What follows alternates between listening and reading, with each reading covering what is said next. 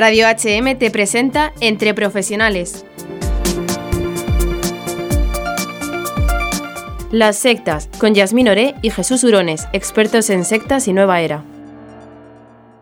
Otra de las doctrinas adventistas que digamos es la principal o una de las principales es el tema de la ley de Moisés y de los diez mandamientos.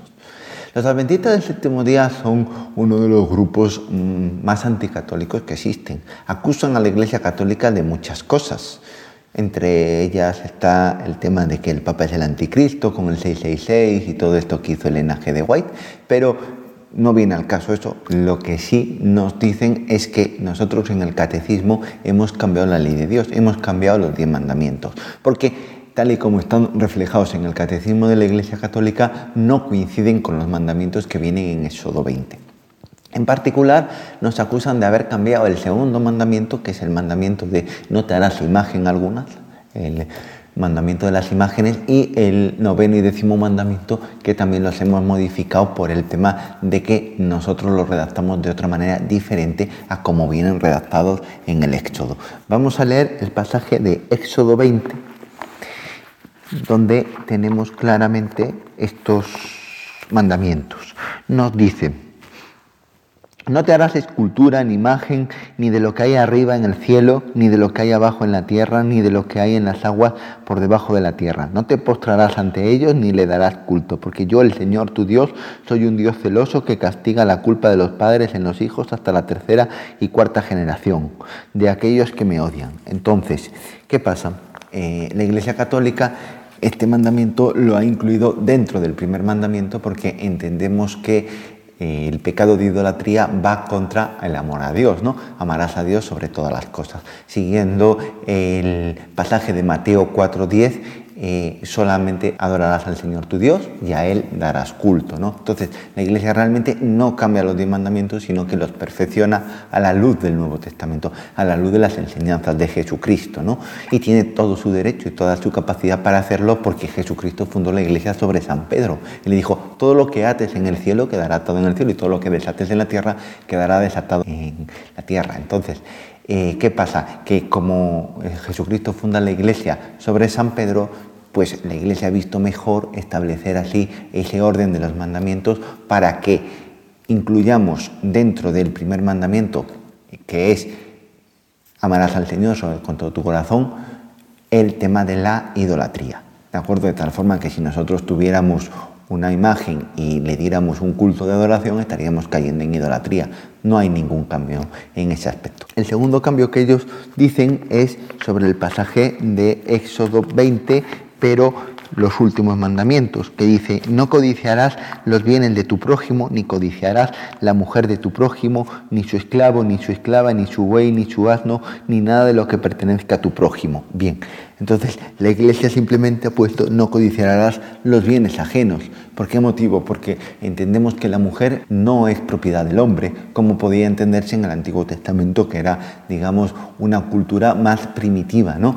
Con San Pablo, la carta a los Gálatas, capítulo 3, 28, nos dice que ya no existe ni hombre, ni mujer, ni esclavo, ni libre, todos somos uno en Cristo Jesús. ¿Eso qué quiere decir? Que ya la mujer tiene su independencia del varón y no la podemos considerar como una cosa más, como si fuera un buey o como fuera un objeto. Por eso la Iglesia simplemente estableció el mandamiento de no codiciar los bienes ajenos. La mujer no es un bien ajeno. Entonces, el tema de la mujer lo mete en el mandamiento 9, que es no tendrás pensamientos impuros. De tal forma que el hombre no puede desear a otra mujer lo mismo que la mujer no puede desear a otro hombre si están casados, ¿no? Evidentemente, porque ahí cometerían pecado.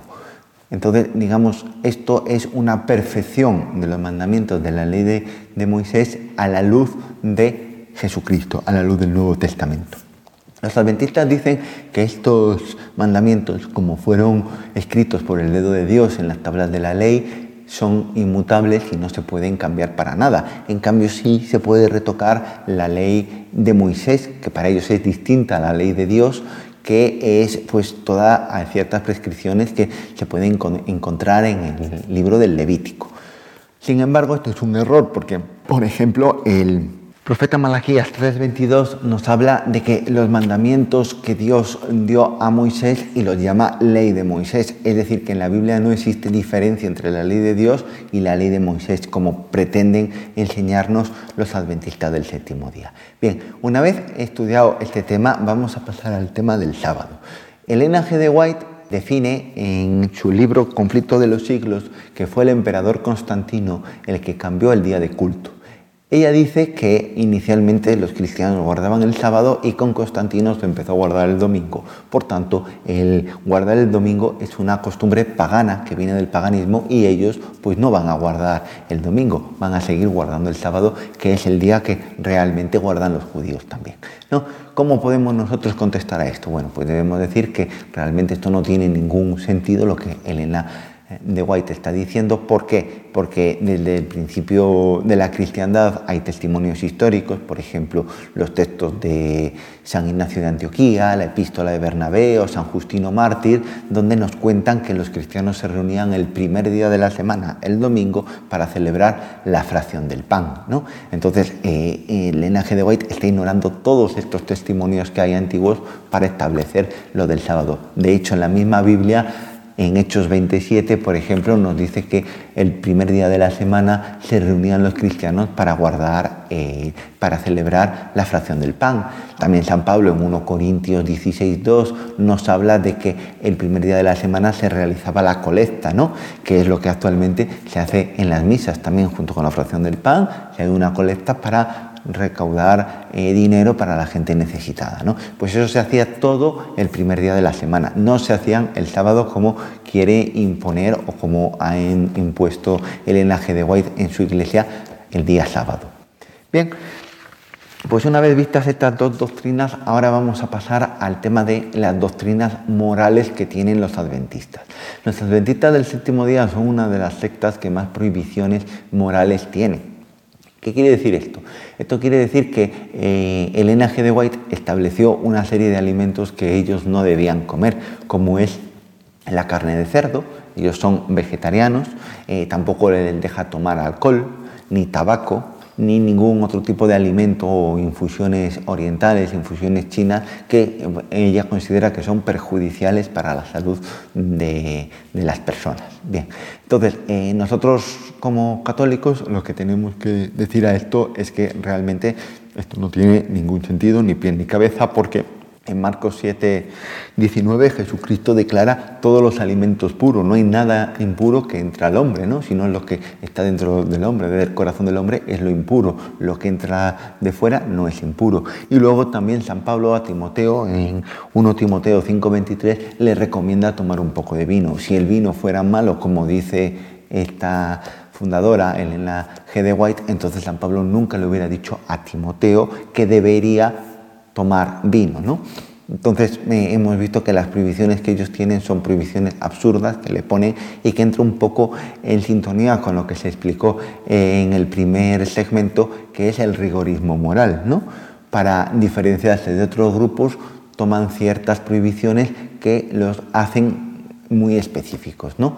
Bien, pues una vez que hemos visto esto, Ahora pasaré a hablar de los principales métodos proselitistas que usa la secta adventista. Como dije anteriormente, ellos tienen alrededor de 20 millones de miembros a lo largo de todo el mundo. ¿Cómo han conseguido ser la secta más numerosa? Han conseguido ser la secta más numerosa porque eh, si bien es cierto, ellos no son gente que vaya casa por casa o vaya por la calle haciendo proselitismo, como pueden ser los mormones o los testigos de Jehová, ellos usan otros métodos que también son muy efectivos, como es la enseñanza. ¿no? Tienen muchos colegios, colegios prácticamente en todos los países donde están, en Estados Unidos cantidad, aquí en España también hay algún colegio, eh, tienen también eh, universidades, ¿vale? En Estados Unidos varias universidades adventistas donde puede ir no solamente adventistas, sino cualquier persona, ¿vale? Y también tienen eh, hospitales y clínicas.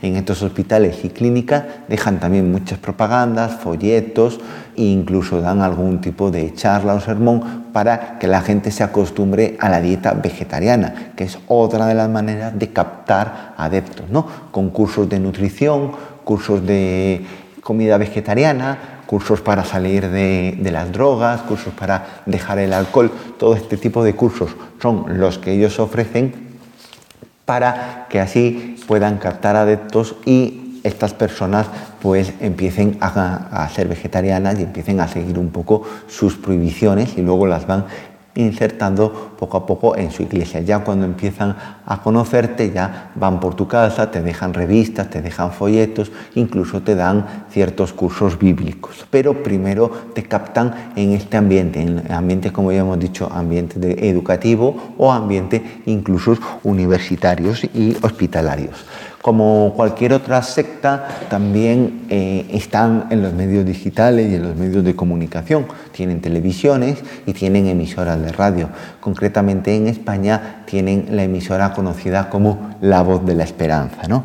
Es una de las emisoras que podemos escuchar cualquier español cuando vamos en el coche y ahí evidentemente te inyectan todo tipo de doctrinas, como es el tema del milenarismo, por ejemplo, otra de las doctrinas que ellos tienen, el tema de que Cristo va a venir venire. Pronto? Otro de los temas fundamentales que es el advenimiento, como dije al principio, o el tema del sábado. ¿no? Son los temas fundamentales que tú puedes escuchar en ese tipo de emisoras. Entonces, si no eres un católico que está bien formado y un católico que conoces bien la doctrina, pues fácilmente te puedes confundir. ¿no? Y a través de estas, de estas emisoras de radio y todo esto te pueden captar y llevarte a, a su grupo. En estas emisoras de radios suelen tocar temas doctrinales de ellos. Yo he dado hasta ahora una serie de doctrinas que considero las básicas, pero ellos tienen otras doctrinas, por ejemplo el tema del milenarismo, ¿no? que creen exactamente que Jesucristo cuando venga va a reinar por mil años. ¿no? Es una de las doctrinas que ha sido condenada en los concilios anteriores de la Iglesia porque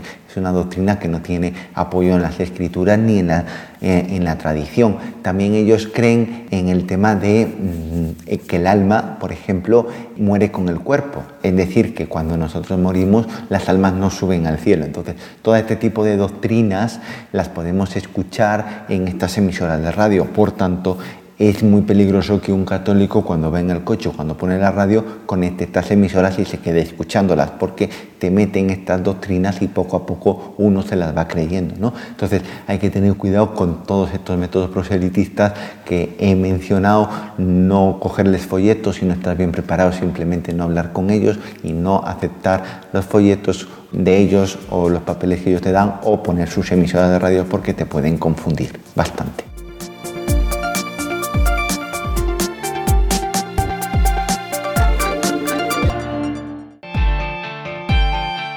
Has escuchado el programa de Entre Profesionales, aquí en Radio HM.